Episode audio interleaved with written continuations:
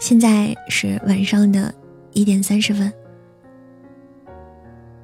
今天呢，给大家讲一篇小故事，叫《侠客》。这个故事呢，是今年金庸先生的一个睡前小故事。讲完这个故事呢，希望大家都能进入甜甜的梦乡。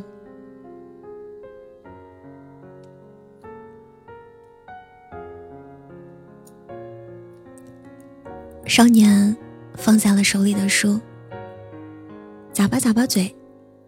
老头儿，他问道：“是张无忌厉害，还是乔峰厉害呀？”老头头也不抬：“我也不知道。”你是我师傅，你都不知道？少年撇了撇嘴：“这书不是你写的吗？”都说了不知道啦。老人不耐烦。都不是一个时代的人，没打过，怎么比？你说吕布和项羽哪个厉害？少年嘿嘿一笑，我觉得项羽更厉害一点。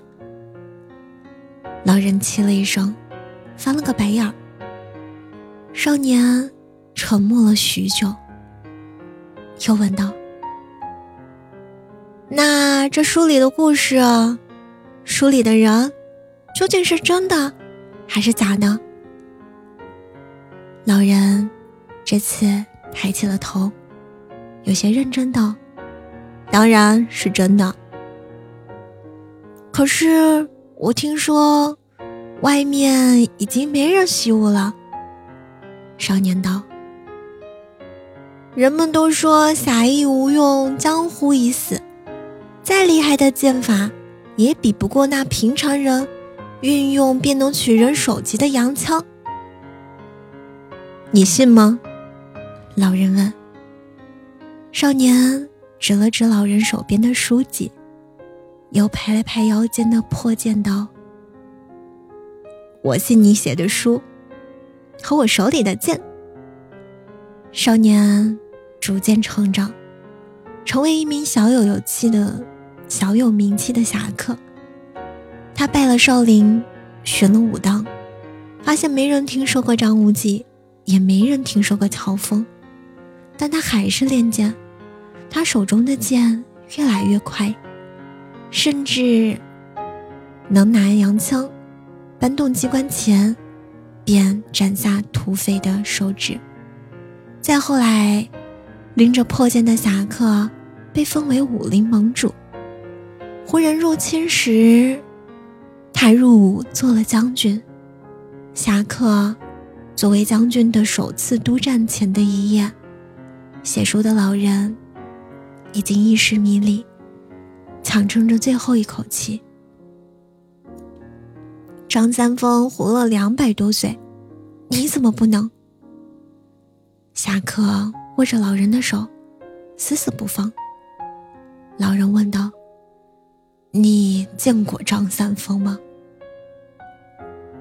你死了就没人说你的书是真的。”少年哭道：“他们都会说这是编的，是小说，江湖就没了。你瞧，这些白云。”聚了又散，散了又聚。人生离合，亦复如斯。你又何必烦恼呢？老人笑道：“再说了，是小说也无所谓。千百年后，也会有人写你。到时候，你也是小说。江湖。”不在外面。老人伸手戳了戳少年的胸膛。江湖在这儿。雪别凉了。老人笑了笑。我死了，你还活着，你仍是个侠客，江湖就还在。那写书的老人，终究没能看到。那曾经的少年，驰骋战场的样子，但那一天，侠客大破敌军，救下了无数黎民百姓，一如老人笔下的人物。副官想给侠客披上红袍，侠客却被披上了一袭麻衣。老头儿，愿望成真了。他道：“今儿个喜丧。”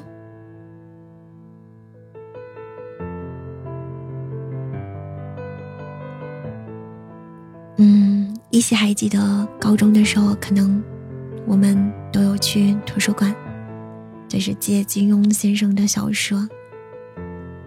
可能那些日子就像白云去六三，三六这。是先生的江湖，可能还一直会永远的存在于我们的心中。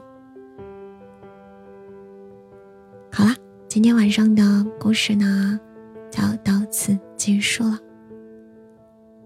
大家晚安，好梦。